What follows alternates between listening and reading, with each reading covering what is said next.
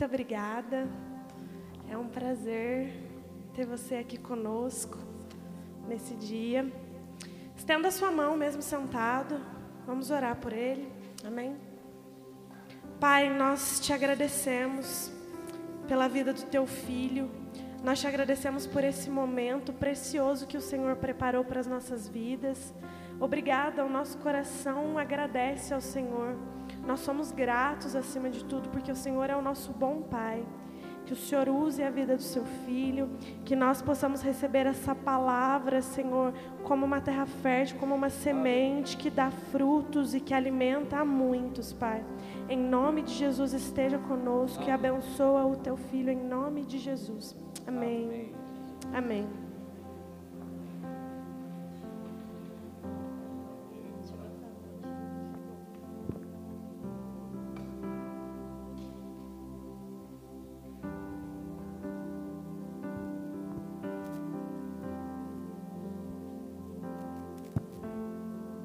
Bom dia.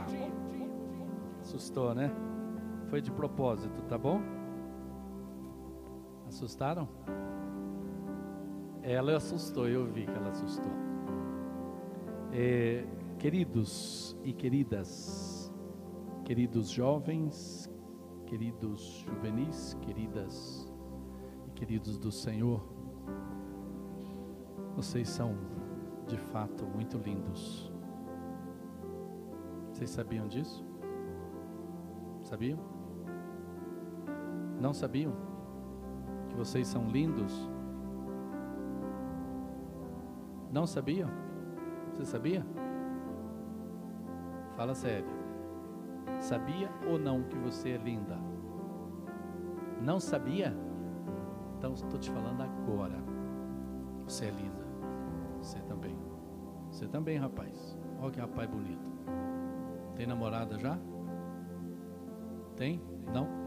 Olha aí, gente.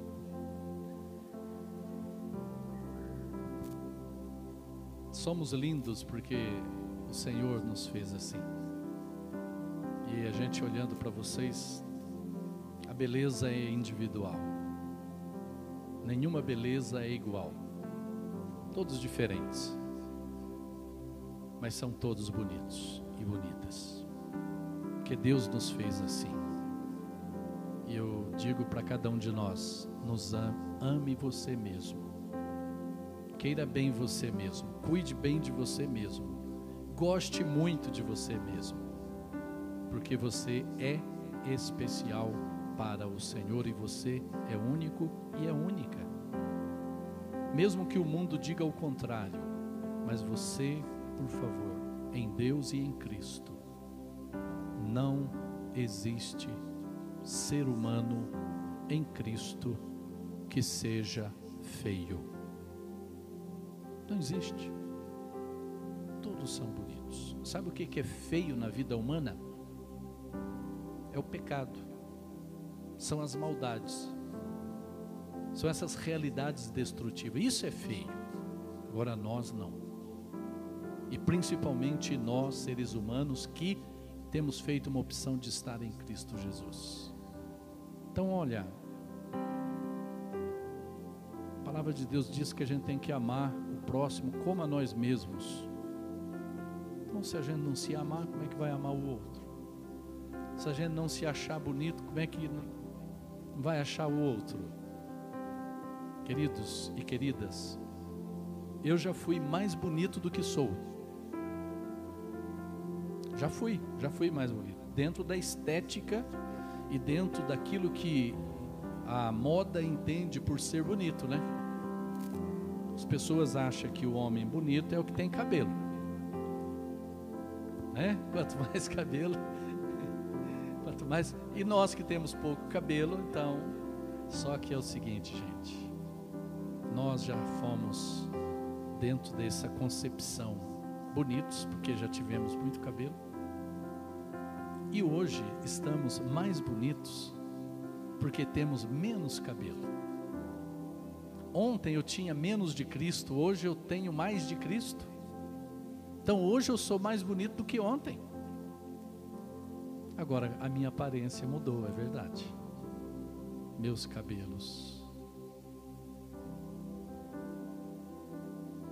Aqui, que sobra aqui, falta aqui. Mas assim, gente, olha, é a minha realidade. Mas olha, eu não me acho feio e a minha esposa também não. Nem meu irmãozinho.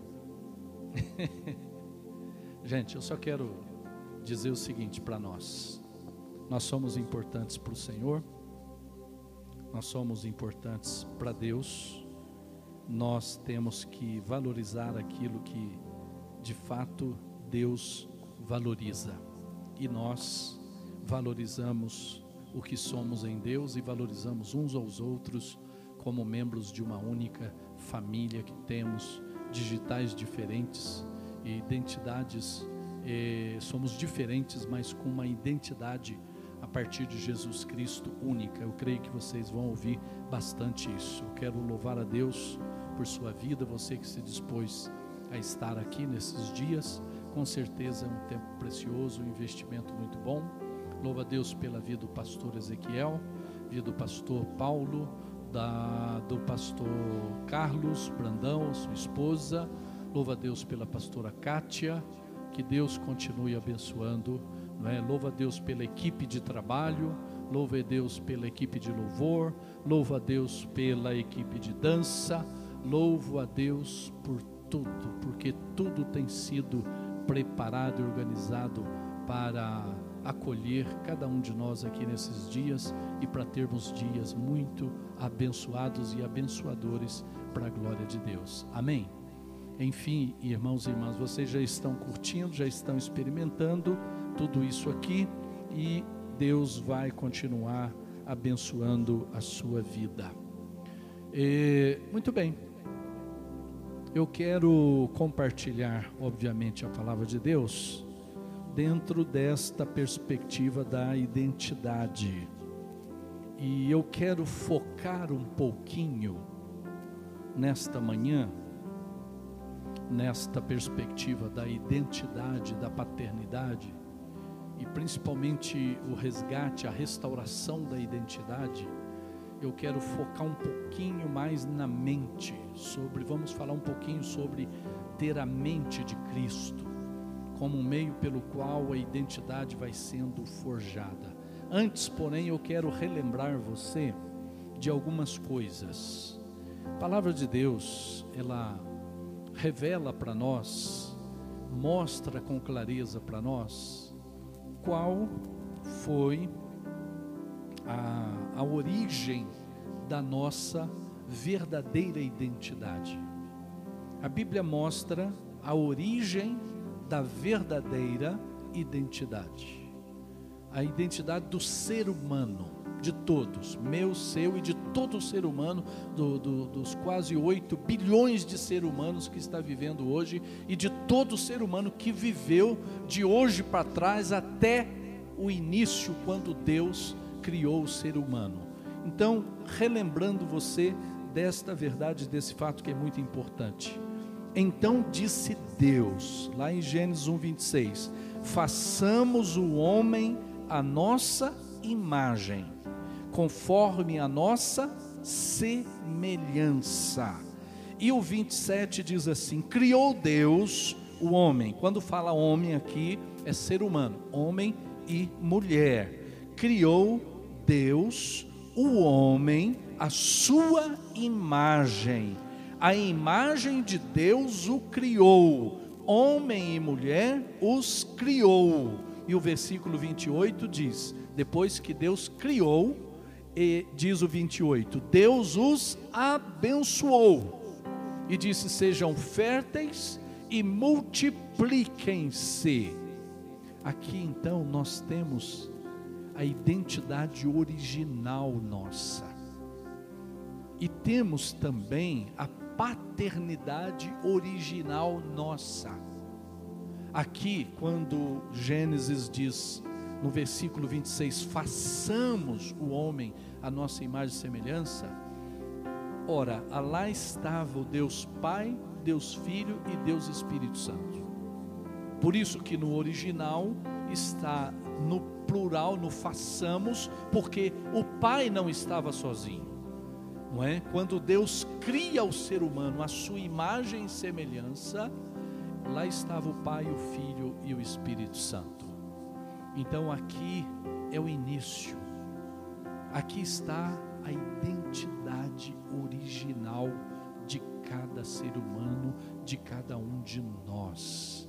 E note bem, fomos criados à imagem e semelhança de Deus. O que é isso? A imagem e semelhança de Deus em nós, poderíamos resumir o seguinte: Deus criou-nos como homens e mulheres, não para sermos deuses como Ele, mas Deus pega da sua essência e coloca na essência do homem e da mulher. O que seria esta essência? Primeiro, o fôlego de vida. Deus deu vida, criou a partir do pó da terra. Deus criou e Deus soprou sobre o ser humano a vida. Ou seja, é um ser vivo. Só que Deus coloca nesse ser humano corpo, alma e espírito.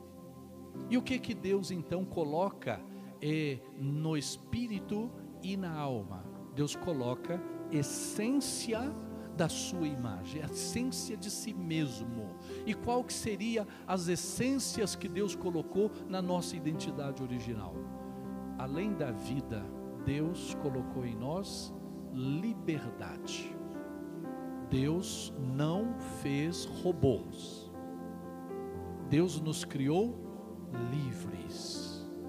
Livres para viver. E, e, o versículo 28 diz que depois que Ele nos deu vida, nos deu a liberdade, Ele nos fez férteis e, nos, e pediu que nós nos multiplicássemos. Então, a partir do início, Deus colocou em cada um de nós a semente, a essência da fecundação, a capacidade de fecundar ou de frutificar e de se multiplicar na face da terra. E a ordem de Deus quando nos cria é povoe toda a terra. Mas Deus colocou na essência do nosso coração também, sabe o que? Santidade. Deus colocou santidade.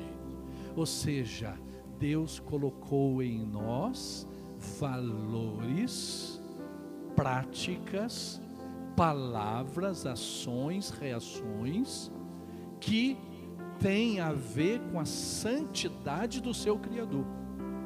Tem a ver com os valores que o seu Criador eh, estabeleceu para si mesmo e que coloca em nós.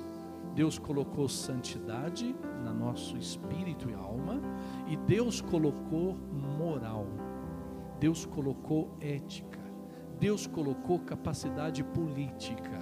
Não é essa politicagem e a má política que hoje você conhece. Esquece isso. Política é a capacidade de governar, de administrar a obra que Deus criou. Deus, quando cria, Ele cria céu, terra. Olha essa beleza que começou lá, é lá no início, não é? A, a nossa identidade tem a ver com toda essa criação. Olha os pássaros, olha os animais, olha, é, pensa no mar pensa nos rios, pensa nos animais embaixo é, é, que estão é, nos rios e nos mares, pensa nos animais das florestas, pensa, Deus criou e Deus deu ao ser humano a capacidade de, de fazer gestão dessa criação, cuidar dessa criação, dar nome aos bichos, aos animais, a entender como que as coisas acontecem. Essa é a nossa identidade original. Deus nos criou, nos colocou nessa terra maravilhosa, sem poluição, sem maldade, sem violência, sem agressividade. Deus nos colocou, colocou no nosso espírito alma a capacidade de comunhão e de intimidade com Ele. Tanto é que Gênesis diz que todo dia Deus vinha para estar com Adão e Eva e depois, com certeza, com filhos do Adão e Eva. porque é assim que iniciaram a vida, eles já começaram a se multiplicar, começaram a governar, começaram a fazer gestão da criação de Deus, tudo sem é, é, é, é nenhum, não, não pense, é, é, às vezes é difícil entendermos isso porque hoje nós vivemos outra realidade. Hoje nós vivemos, apesar de tudo que Deus já tem feito na minha e na sua vida, é, ainda é difícil talvez a gente ter essa percepção clara dessa identidade original, porque você não consegue talvez se ver sem o que nós somos e fazemos para conosco mesmo, para com o próximo e, e para com o nosso próprio Deus. Às vezes de repente a gente não consegue perceber isso, mas eu tô, quero focar um pouquinho exatamente nesse original, para que a gente entenda onde é que Deus quer nos levar onde é que o Senhor quer, porque Ele quer nos restaurar para aquilo que Ele estabeleceu logo no começo. Agora pense, pense na, no ser humano, Adão, Eva, depois vieram os filhos e foram se multiplicando, não é? E, e, enfim, a terra foi se enchendo e foram dando nome aos animais, que coisa maravilhosa, não é? Aí você começa a pensar, como é que eles viviam? é que eles se relacionavam? O que, que eles conversavam? Tá? É difícil nós pensarmos nesse original quando a gente olha para a nossa realidade. Mas se esforce um pouquinho. Pense um pouquinho.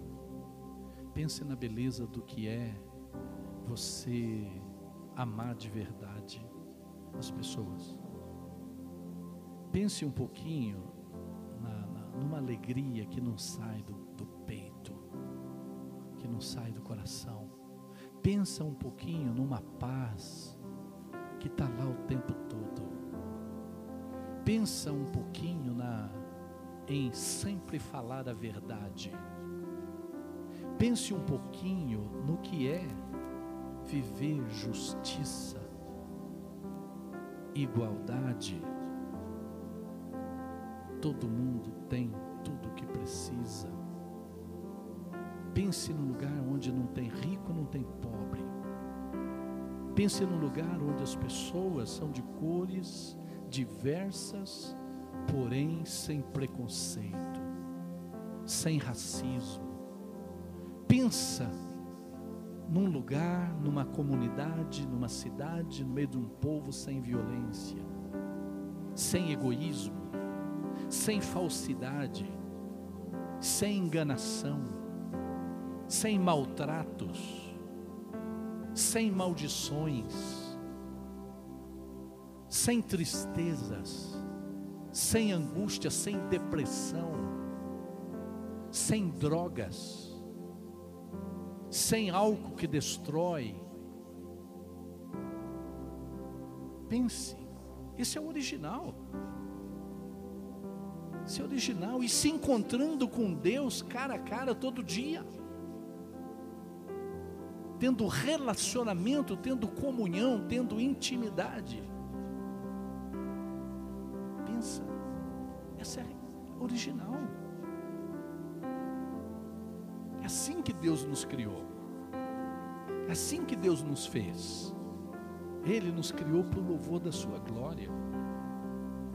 Ele nos criou semelhante a Ele.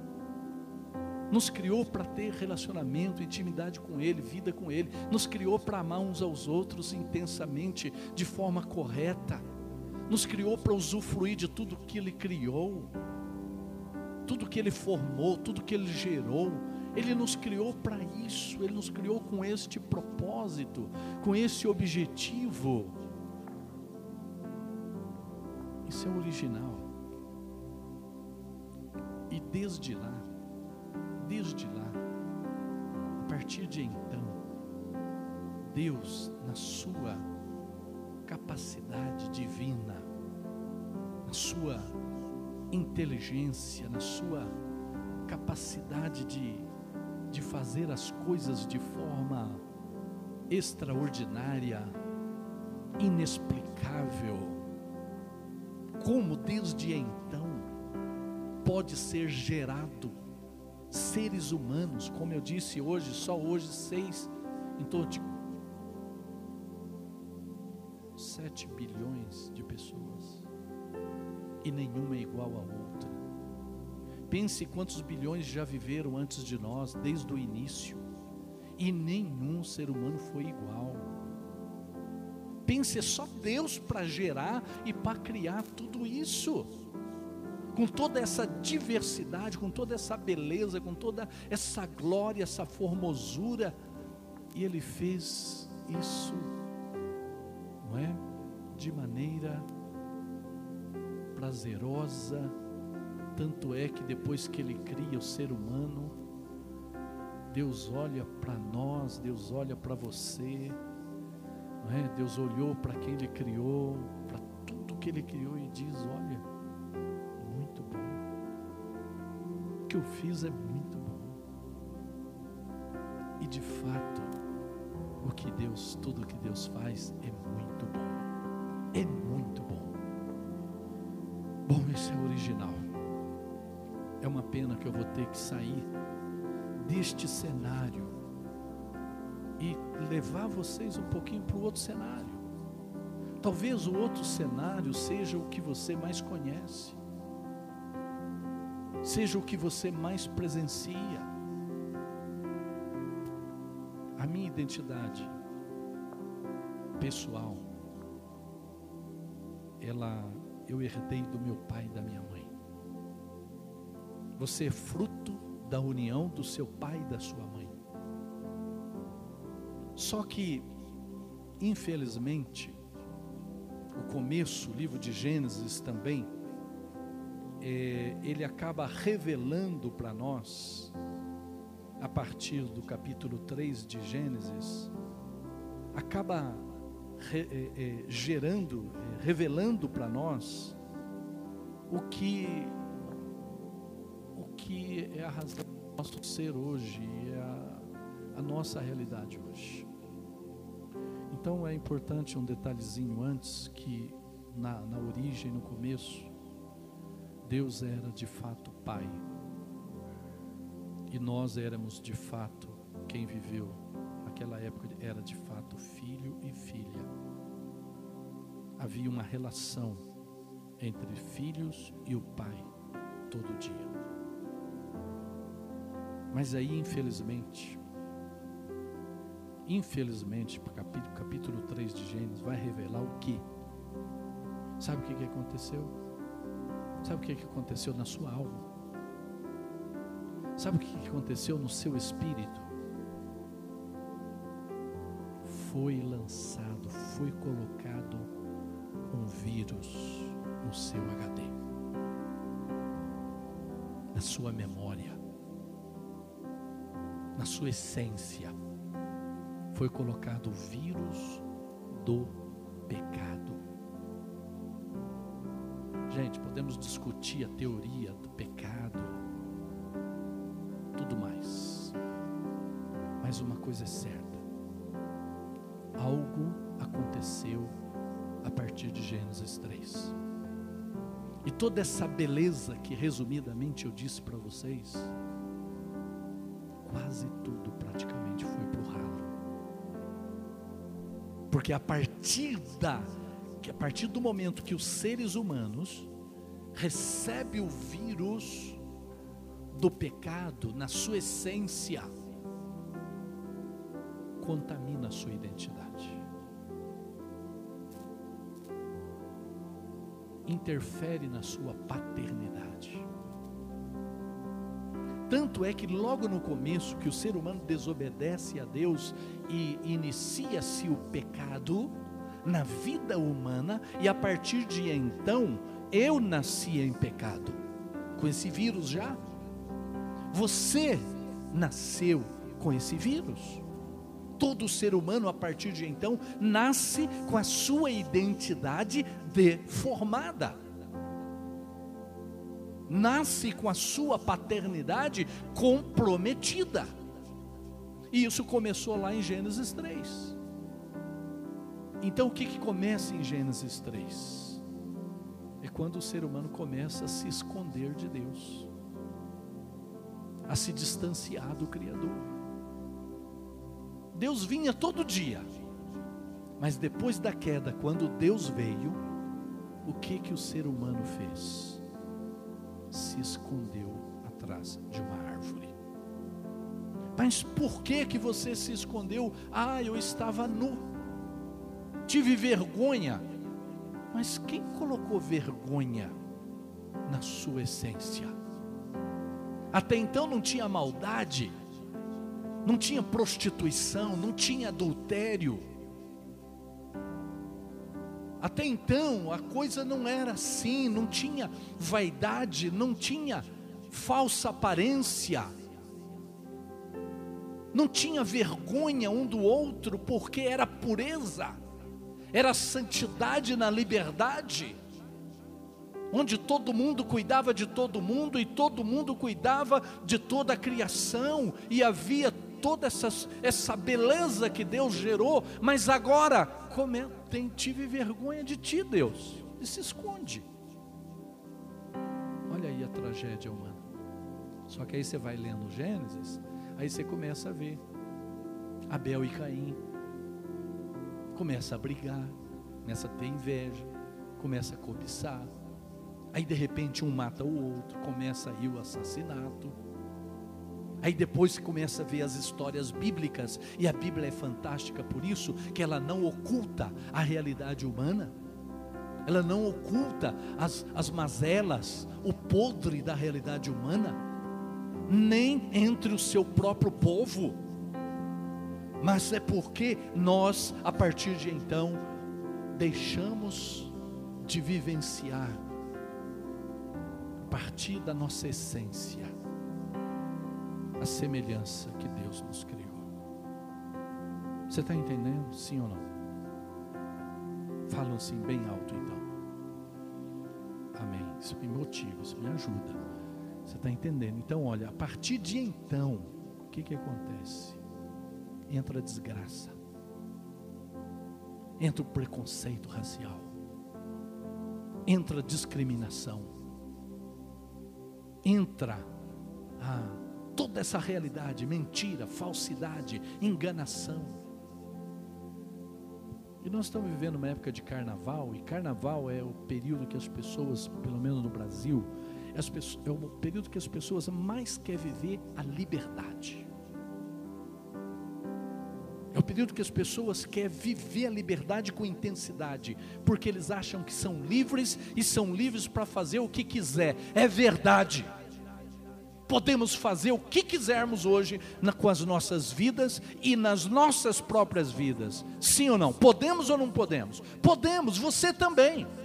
Você fez escolhas, você poderia estar participando dessa liberdade aí na sociedade, nessa festa, mas você fez uma escolha de estar aqui, é porque alguma coisa está acontecendo com a sua identidade interior, alguma coisa está acontecendo na sua alma, na sua mente, no seu coração, na sua cabeça, está acontecendo alguma coisa diferente, por causa das escolhas que você está fazendo.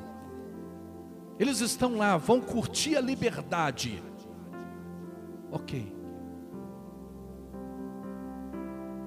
Quem vai sepultar os abortos depois do carnaval? Das meninas grávidas? Onde estarão os pais destas crianças abortadas, dessas meninas feridas e muitas vezes até crianças dessa época? Quem vai ficar levantando da rua aqueles que bebem até cair? Aqueles que se drogam? Quem vai consertar casamentos por causa de adultério desta época?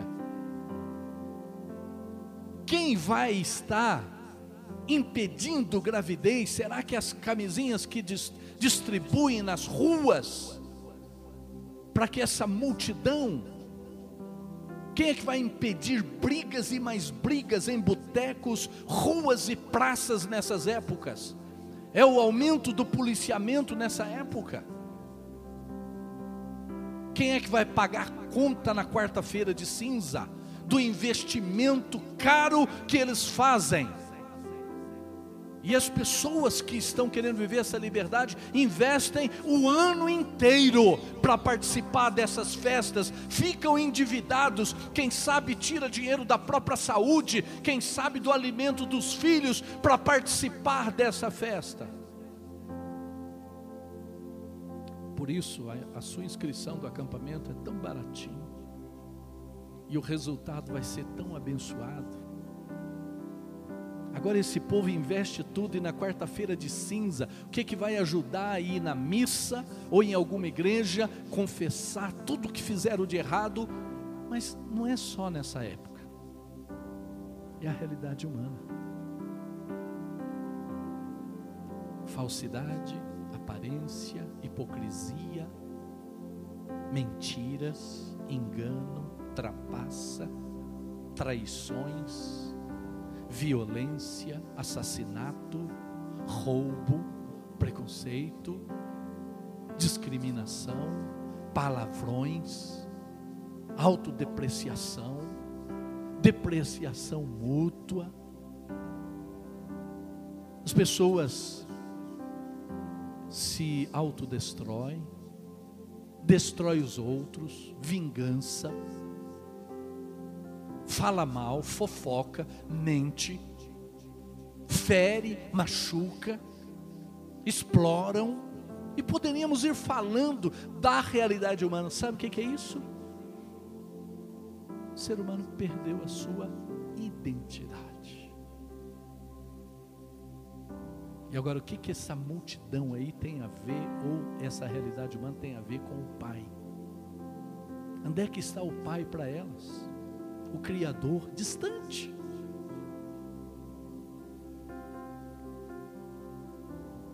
Mas nós sabemos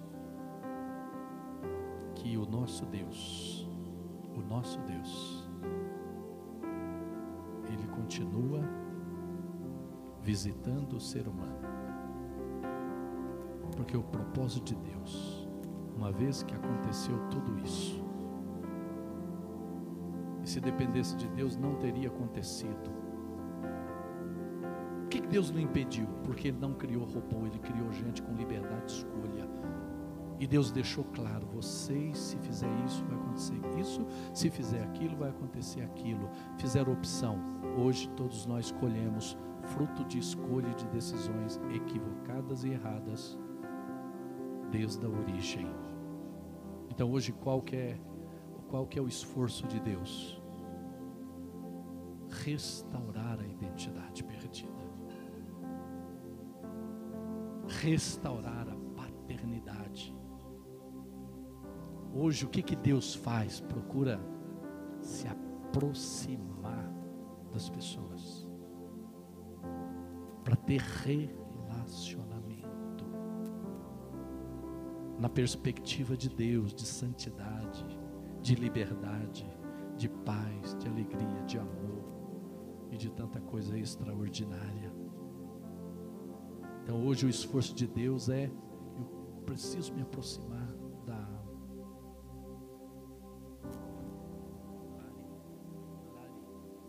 Lari, da Lari. Porque eu quero resgatar a identidade original nela. E quero relacionar com ela, filha com o Pai. Porque a, a Lara, Lari, nasceu com o vírus do pecado. Eu não conheço o caráter, a identidade, a personalidade, não conheço, não sei como que a Lara fala, que palavras elas ela libera, não sei o que, que ela pensa na mente, no coração, não sei, Deus sabe não é? Mas você, como eu e nós, temos essa, esse vírus. E a nossa inclinação natural não é para a paternidade, para relacionar com o Pai, e nem é desenvolver os valores lá de quando Deus nos criou. Nossa tendência e inclinação, infelizmente, é para o mal, é para as coisas erradas é para as coisas ruins. E hoje, nesse tempo midiático que a gente vive, as pessoas, infelizmente, elas estão se escondendo atrás das mídias. E sabe o que, que aparece na mídia? Sabe o que, que aparece no Facebook, no Instagram? A maior parte das coisas que aparece, que eu e você coloca, é uma aparência.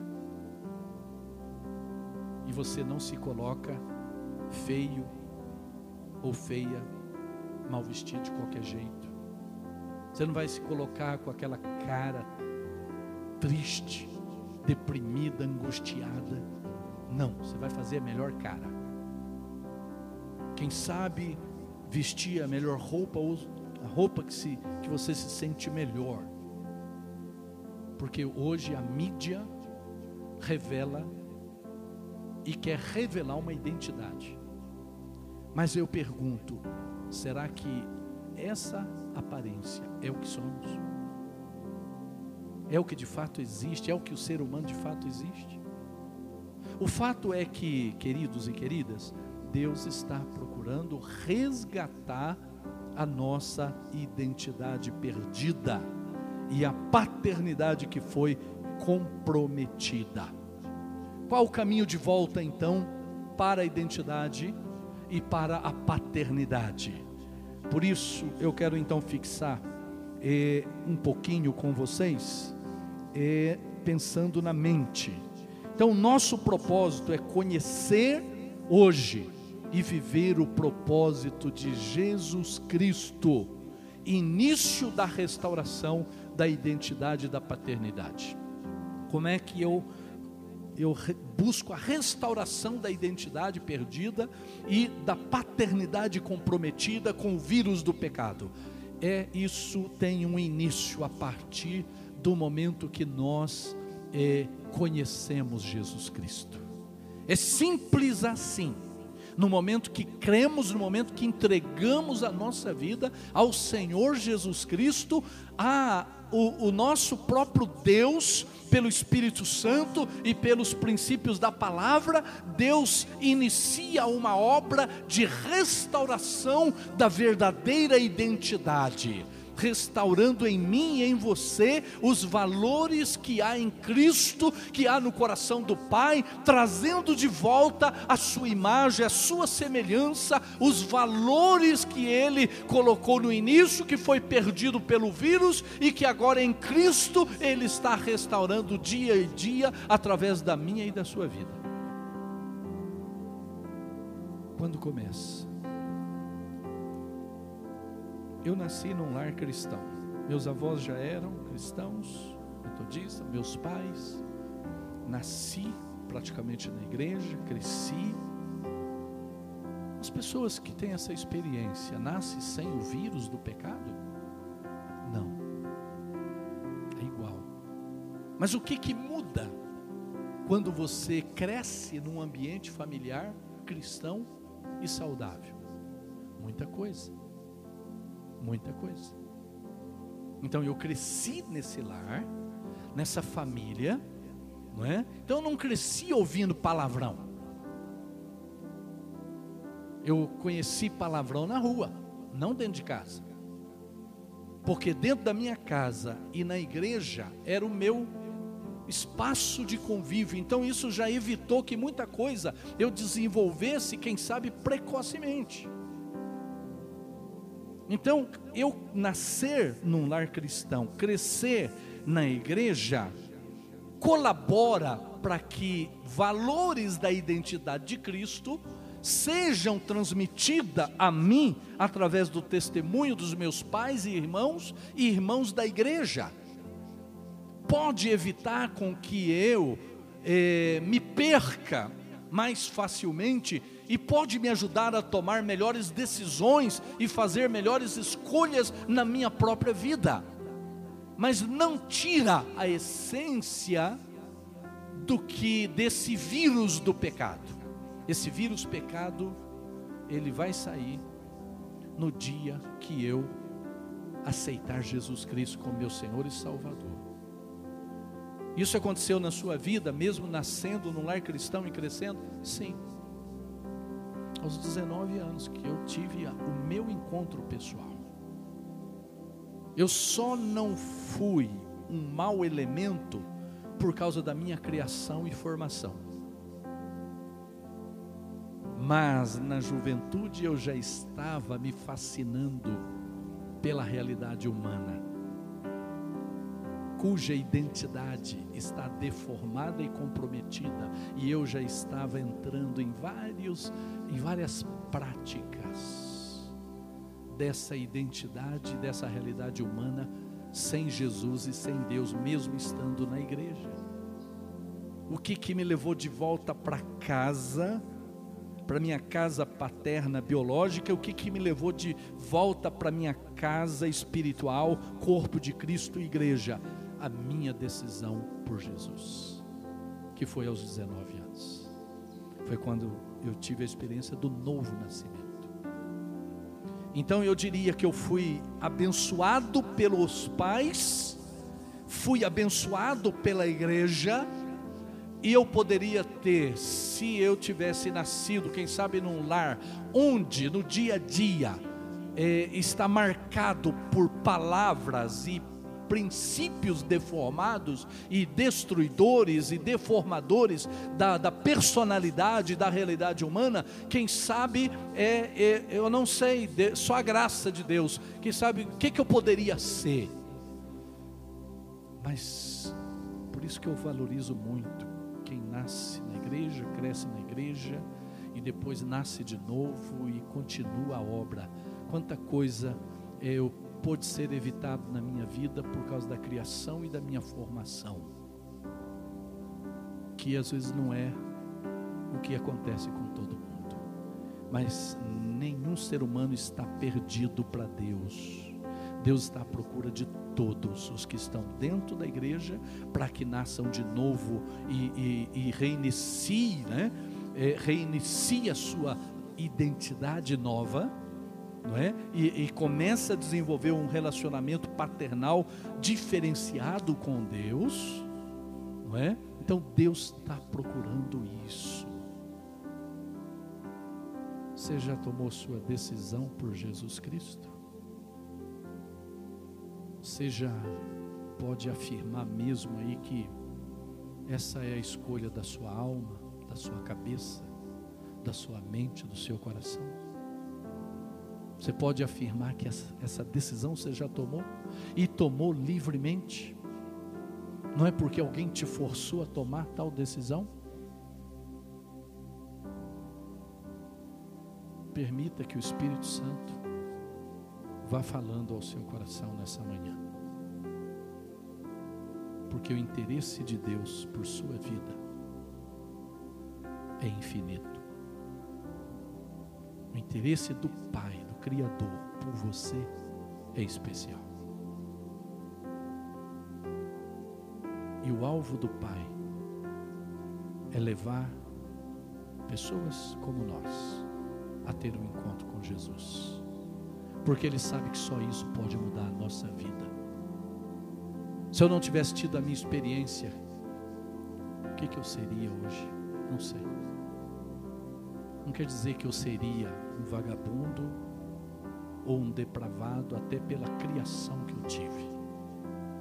Que tem muita gente, tem boa criação, mas que ainda não se converteu e não é assim mau elemento, mas também não está desenvolvendo a identidade, porque não está a serviço de Jesus Cristo no mundo.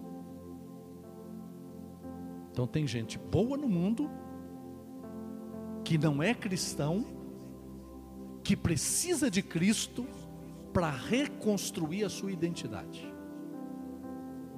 E tem muita gente dentro das igrejas que tem ouvido muito de Cristo, que de repente desenvolve uma aparência de religiosidade, mas no íntimo, no secreto cibernético, no secreto da vida, quem sabe está sendo um infeliz.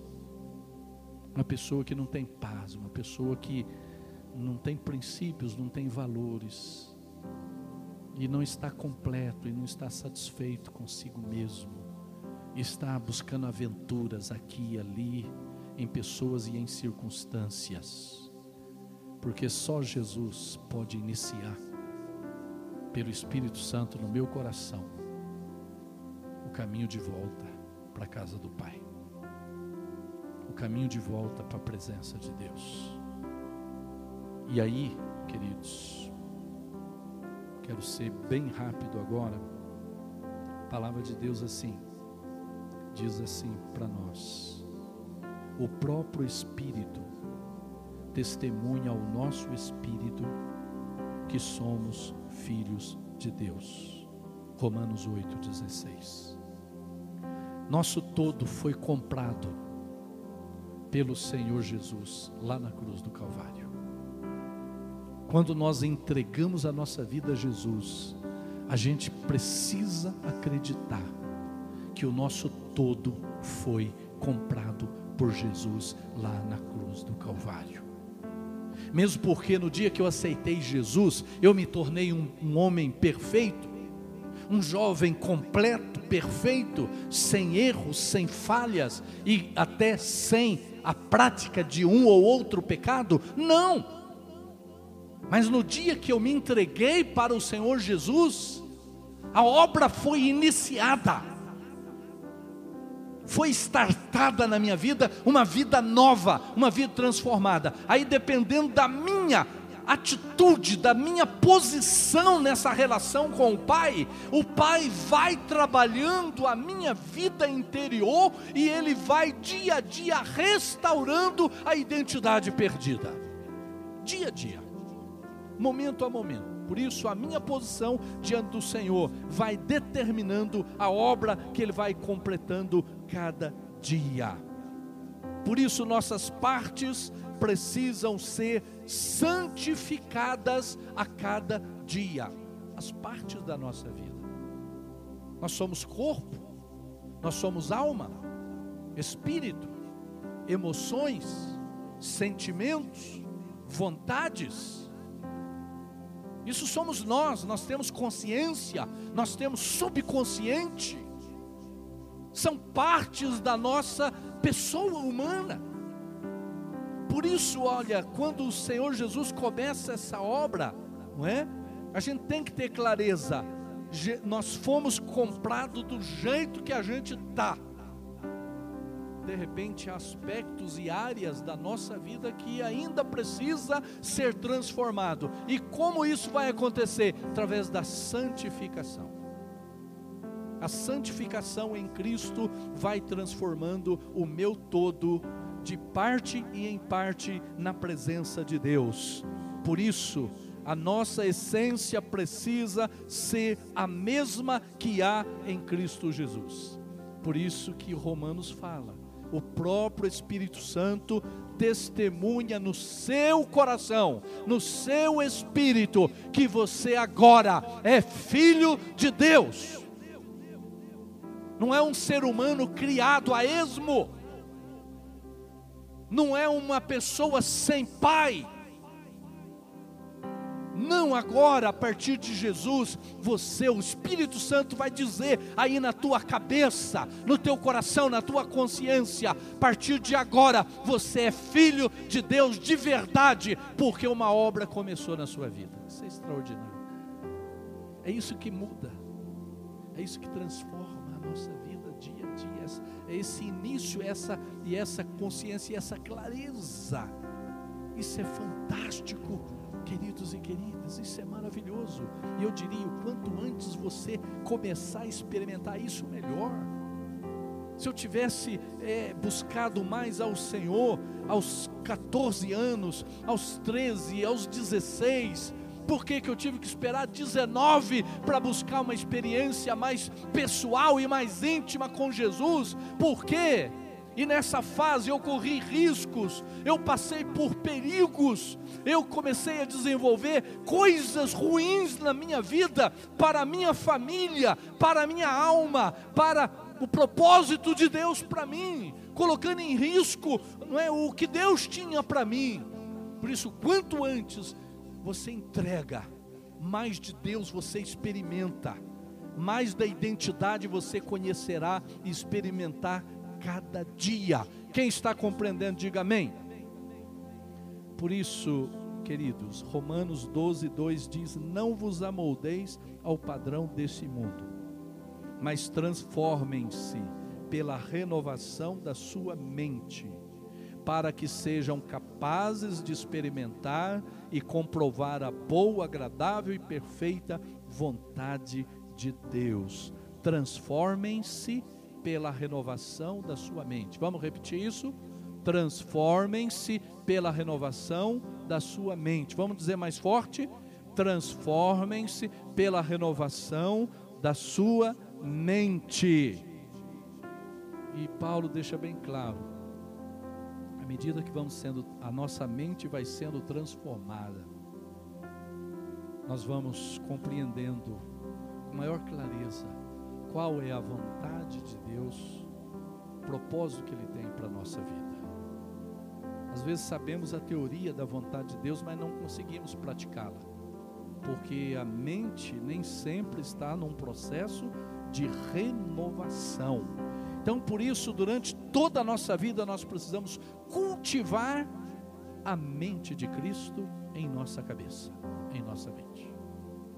Por isso, a gente, pelo Espírito Santo, nós vamos conhecendo qual a mente de Jesus, a nossa identidade.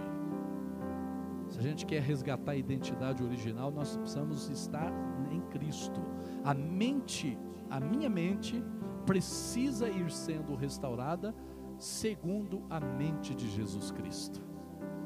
Então, ó, deixa Jesus continuar fazendo a sua cabeça. Porque se Jesus não estiver fazendo a sua cabeça, vai ter muita droga querendo fazer a sua cabeça. Tem muita coisa querendo fazer a sua cabeça. Então deixa Jesus fazer a sua cabeça. Deixa Ele trabalhar a sua mente, a sua cabeça, sua razão, sua consciência, suas escolhas, suas decisões, porque com isso Ele vai imprimindo, a mente dele vai penetrando na sua mente, e, e, aí a sua, a vontade dele vai sendo descoberta pelo Espírito em você, e aí você vai começar ou continuar e desenvolver uma vida que cuja identidade vai ser cada vez mais parecida com a de Jesus, com a do Pai que te criou e te formou para o louvor da sua glória. Então preste atenção, como cristãos que somos, não é simplesmente ser um consumidor das bondades de Cristo, mas ter sua mente. Entende? Hoje nós vivemos um cristianismo que gosta muito das bondades de Cristo. A bondade de Cristo todo mundo gosta. Usufruir das bondades de Deus todo mundo quer. Mas não é todo mundo que se submete, submete a si mesmo para que a sua personalidade, o seu caráter, a sua mente seja transformado para o louvor da sua glória. E para continuar diante dele, custe o que custar. Filipenses 2,5 diz: Seja a atitude de vocês a mesma de Cristo Jesus. Seja a atitude de vocês a mesma que a de Cristo Jesus.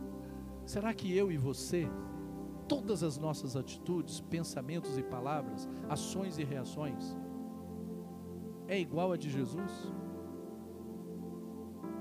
Será que é igual a de Jesus? É o que Jesus faria? É o que Jesus falaria?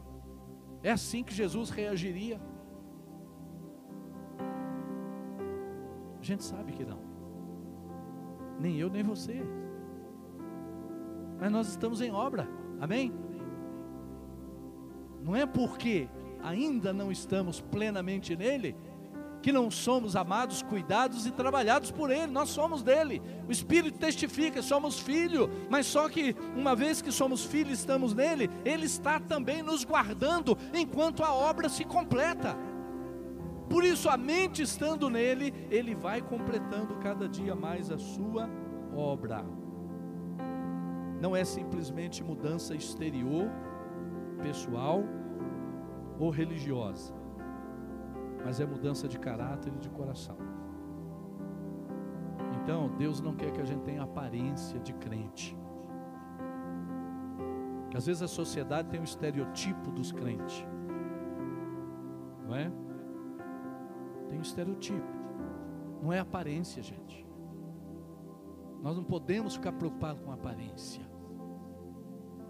Tá? Aparência é importante, sim, cuidamos, beleza. Temos que ser decentes em todas as coisas, como cristãos e tal e tal, mas o que que a identidade, onde é que a identidade vai se se formando? No caráter? No caráter, no coração, na nossa mente, na nossa cabeça. Então, esse entendimento é vital, ou se torna vital. Pois não é um sentimento apenas, mas é uma ordem se tornar semelhante a Jesus Cristo. Não será de uma hora para outra, nem de um dia para outro, nem de um ano para outro, mas é uma transformação contínua que o Espírito Santo e a palavra vai promovendo em nossas vidas. Por isso, quero que você guarde no seu coração seis características de uma mente em Cristo. Primeira característica: viva. Viva. A palavra diz: a mentalidade da carne é morte, mas a mentalidade do espírito é vida e paz. Ou seja, você está vivendo a vida conforme o propósito de Cristo. Sem Cristo, a morte. Com Cristo, vida. Por isso a palavra de Deus diz em Efésios 2: vocês estavam mortos em suas transgressões e pecados, nos quais costumavam viver, quando seguiam a presente ordem desse mundo e o príncipe do poder do ar, do ar. O espírito que agora está atuando nos que vivem na desobediência. Anteriormente, todos nós também vivíamos entre eles, satisfazendo as vontades da nossa carne, seguindo seus desejos e pensamentos. Como os outros, éramos por natureza merecedores da ira. Todavia, Deus, que é rico em misericórdia, pelo grande amor com que nos amou, deu-nos vida juntamente com Cristo, quando ainda estávamos mortos em nossas transgressões. Pela graça, vocês são salvos. Característica de uma mente em Cristo: vida. Temos clareza de que nós estamos vivendo uma vida na presença de Deus nós não vivemos segundo o mundo, segundo a nós mesmos, segundo a sociedade corrompida. Nós temos vida em Deus por causa de Jesus Cristo. Essa é uma característica da mente. A palavra de Deus diz: quem crê no Filho tem a vida eterna.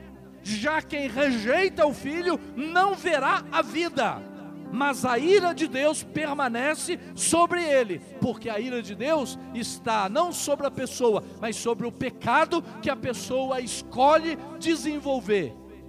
A palavra de Deus diz em João 10,10 10, que Jesus veio para dar vida em abundância.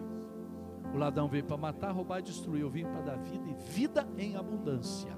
Segunda característica, meu irmão, minha irmã, é perseverante. 2 Coríntios 11, 3 diz: O que receio e quero evitar é que, assim como a serpente enganou Eva com astúcia, a mente de vocês seja corrompida e se desvie de sua sincera e pura devoção a Cristo. O que, que Paulo está dizendo aqui, 2 Coríntios 11, 11 3? que uma vez que nós estamos em Cristo, nós precisamos perseverar em Jesus Cristo. Precisamos continuar. Isso é uma característica da mente em Cristo Jesus. Ou seja, eu experimentei Jesus e eu não vou largar Jesus por nada Aconteça o que acontecer, por maior que sejam as pressões internas e externas, eu quero continuar adorando o Senhor, quero continuar em Cristo, amando Cristo, conhecendo Cristo, crescendo em Cristo para o louvor da Sua glória, perseverantemente. Quantos desistem no, mesmo, no meio do caminho?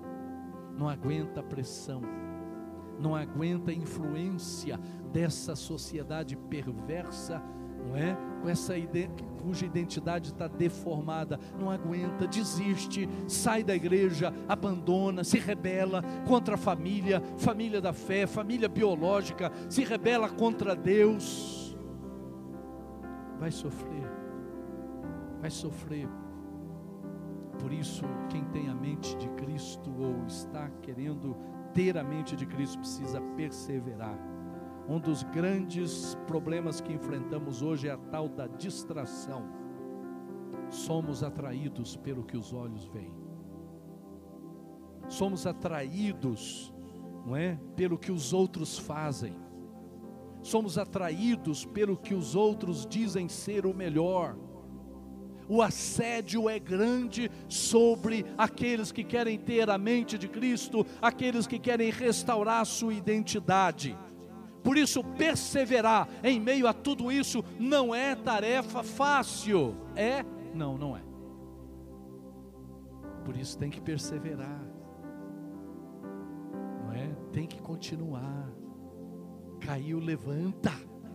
É assim que a palavra, é assim que Deus fala, é assim que o Pai diz para a gente: Meu filho caiu, levanta logo. Meu filho, minha filha errou, corrija logo e vá embora. Não é porque cometeu um erro aqui ou outro ali que vai jogar tudo para o alto e vai abandonar tudo e todos. Não! O pai está sempre dizendo: Filho, levanta, você errou. Levanta, filho, corrija isso vamos embora. Bora, vamos seguir. A vida prossegue, a vida continua, persevera. Erga a cabeça. Não se iluda, não se iluda com essa sociedade cuja identidade e paternidade não existe. E se existe, está totalmente deformada. Por isso, queridos, em nome de Jesus, perseverança é uma disciplina espiritual da atenção a Jesus sempre perseverança é fica esperto. Pense em Jesus. Por isso que tem que estar na mente. Todo dia, em todo tempo, pense em Jesus. Fica atento. Eu tenho a mente de Cristo. A minha cabeça precisa, eu preciso pensar, eu preciso agir, eu preciso reagir como Jesus. Isso aí vai disciplinando a nossa vida. Uma outra característica é a humildade.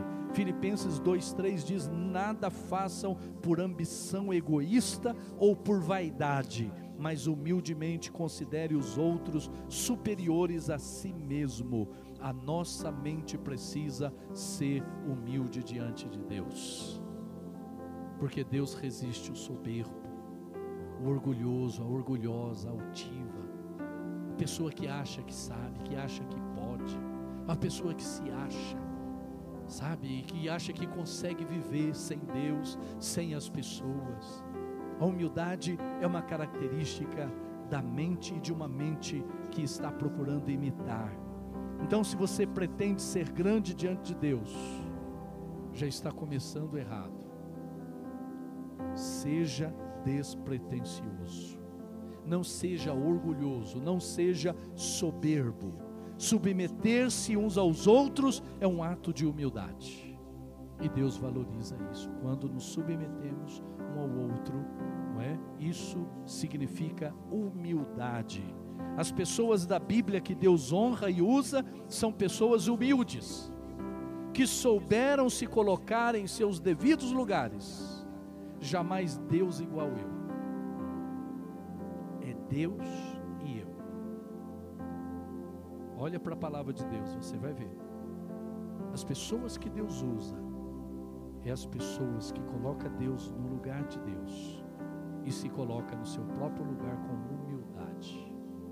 Quando você começa a achar que é e achar que é Deus, as coisas estão indo por água baixa. Entenda bem a grandeza de Deus e saberá um pouco melhor quem de fato você é.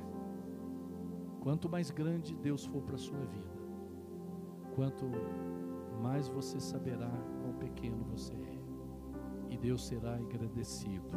Uma outra característica é pureza, pura. Para os puros todas as coisas são puras, mas para os impuros e descrentes nada é puro. De fato, tanto a mente como a consciência deles estão corrompidas. Tito 1, 15. Deveria ser o estado natural do discípulo, do filho de Deus, da filha, mas não é. Pureza não é algo natural nós.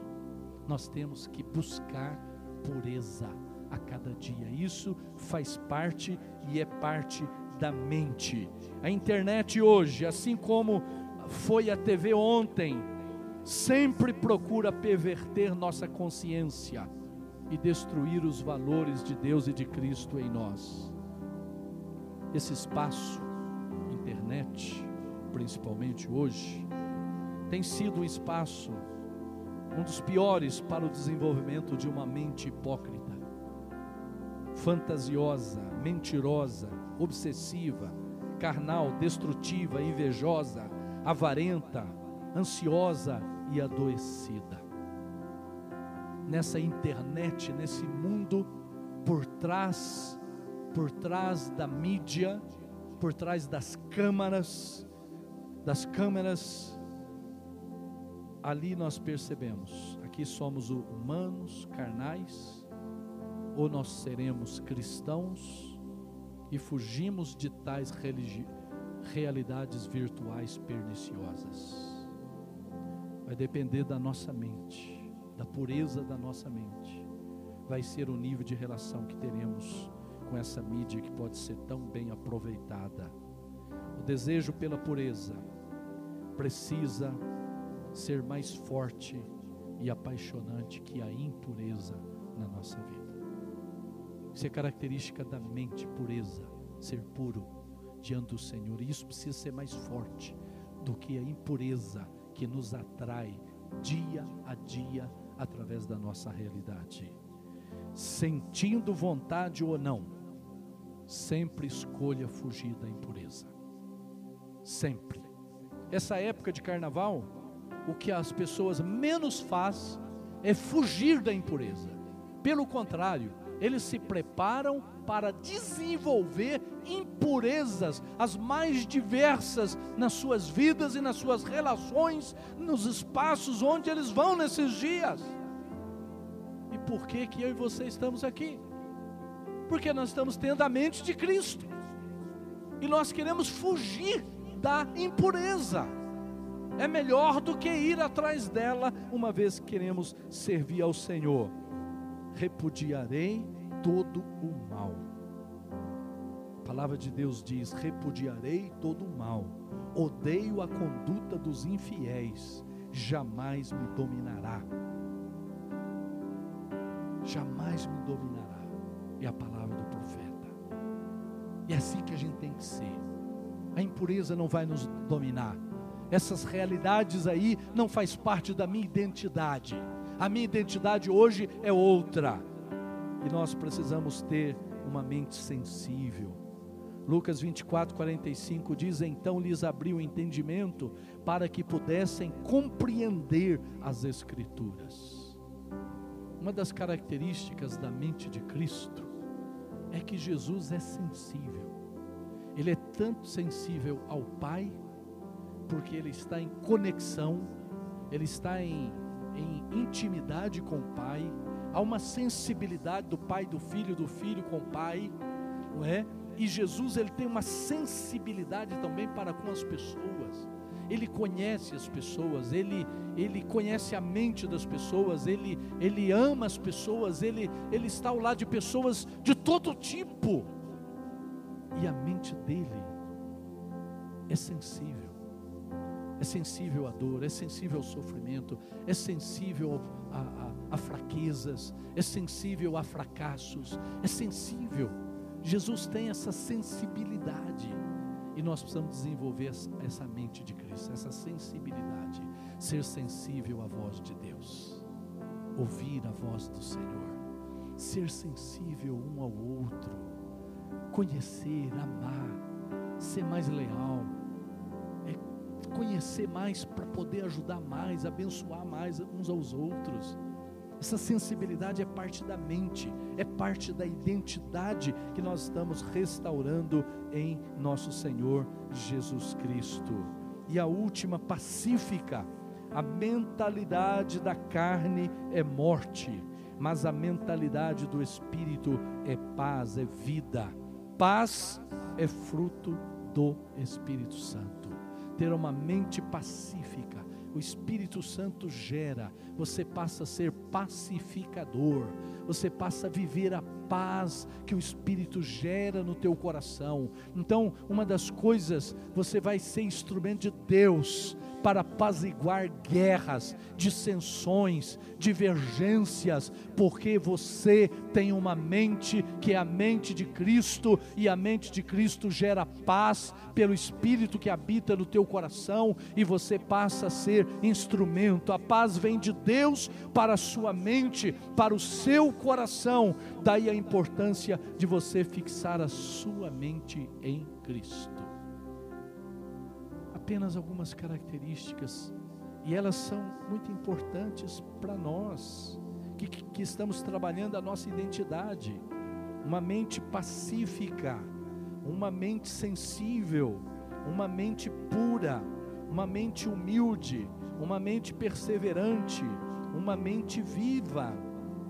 Esses aspectos de fato vai restaurando a identidade que temos eh, para restaurar em Cristo Jesus. E eu quero convidar você para ficar em pé.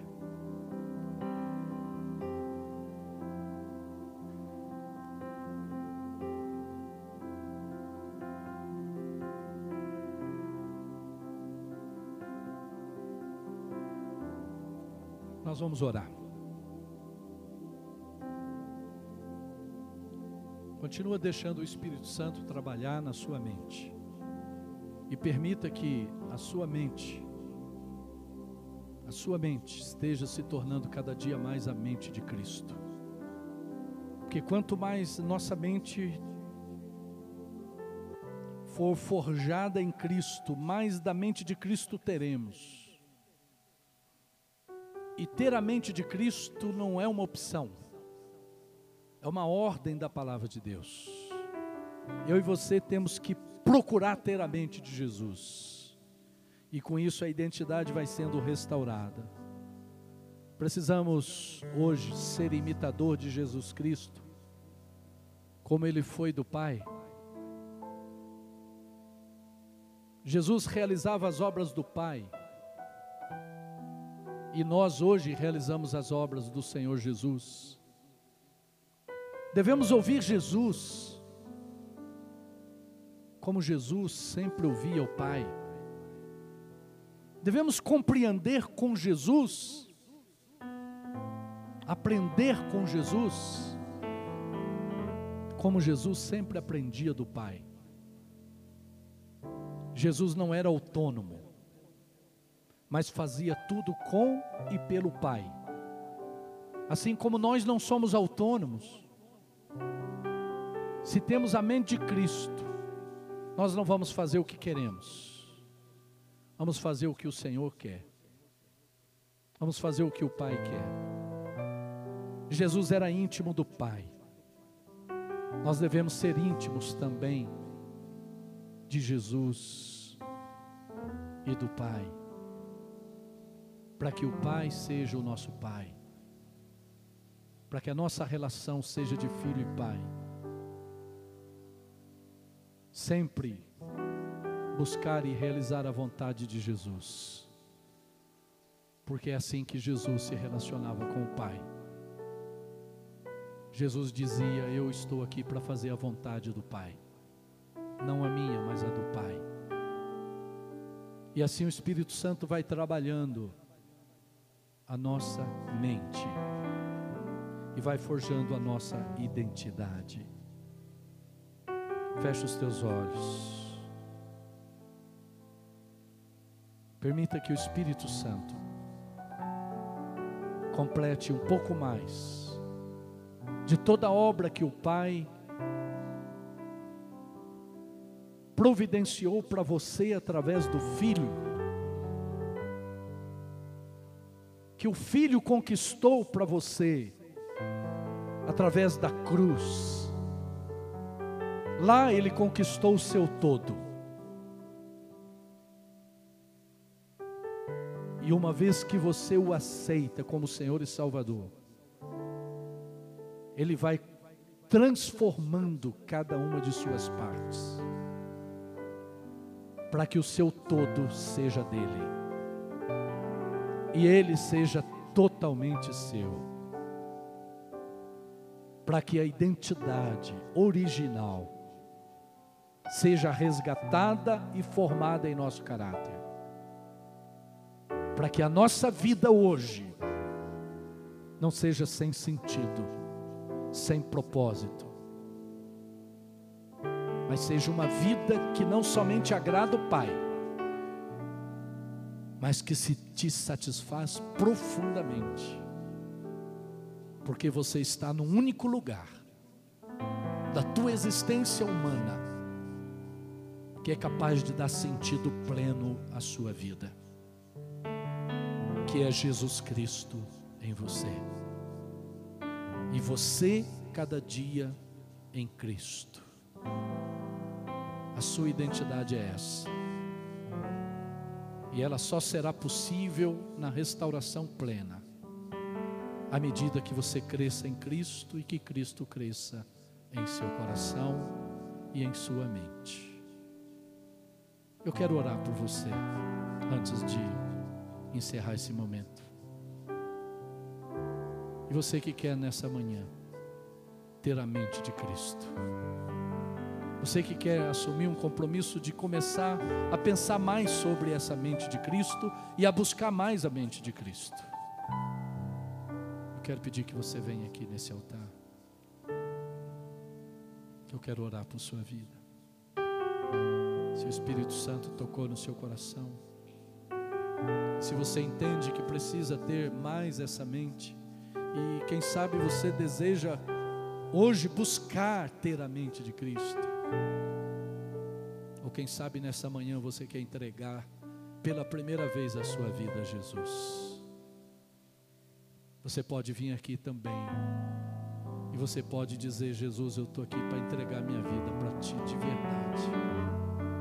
Eu estou saindo de cima do muro, eu estou saindo de mim mesmo, e eu estou aqui para entregar minha vida ao Senhor. Porque eu quero uma identidade para mim. Essa identidade corrompida não é a minha, mas eu quero reaver a minha identidade através de Jesus Cristo, restaurando a minha mente.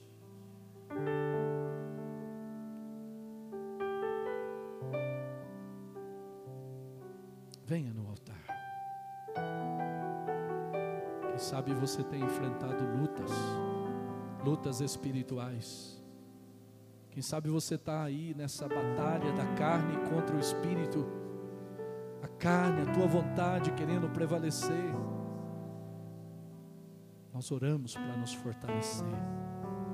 Nós buscamos juntos ao Senhor para que Ele nos fortaleça, para que o Espírito vença e a carne seja sempre derrotada. E o Senhor Jesus saia mais do que vencedor em nossas vidas e nós vitoriosos. Pai, sonda o nosso coração nessa manhã. Pai, que Teu Espírito Santo possa nos dar clareza, entendimento Ó oh, Pai, que o Teu Espírito Santo trabalhe mais a nossa mente, para que possamos compreender qual, qual seja a Tua vontade qual seja pura, agradável, perfeita vontade do Senhor para a nossa existência humana, para a nossa vida, Senhor. Por isso, nesta manhã, Pai, que meditamos sobre essa identidade original, sobre a, a identidade destruída pelo pecado e sobre o início, a restauração da identidade por meio de uma mente renovada. Nós pedimos que o Teu Espírito Santo trabalhe a nossa vida de forma extraordinária, porque nós queremos sim, Pai, restaurar, ter a nossa identidade restaurada hoje pelo caminho vivo e novo inaugurado pelo Senhor Jesus Cristo. E pedimos que o Teu Espírito Santo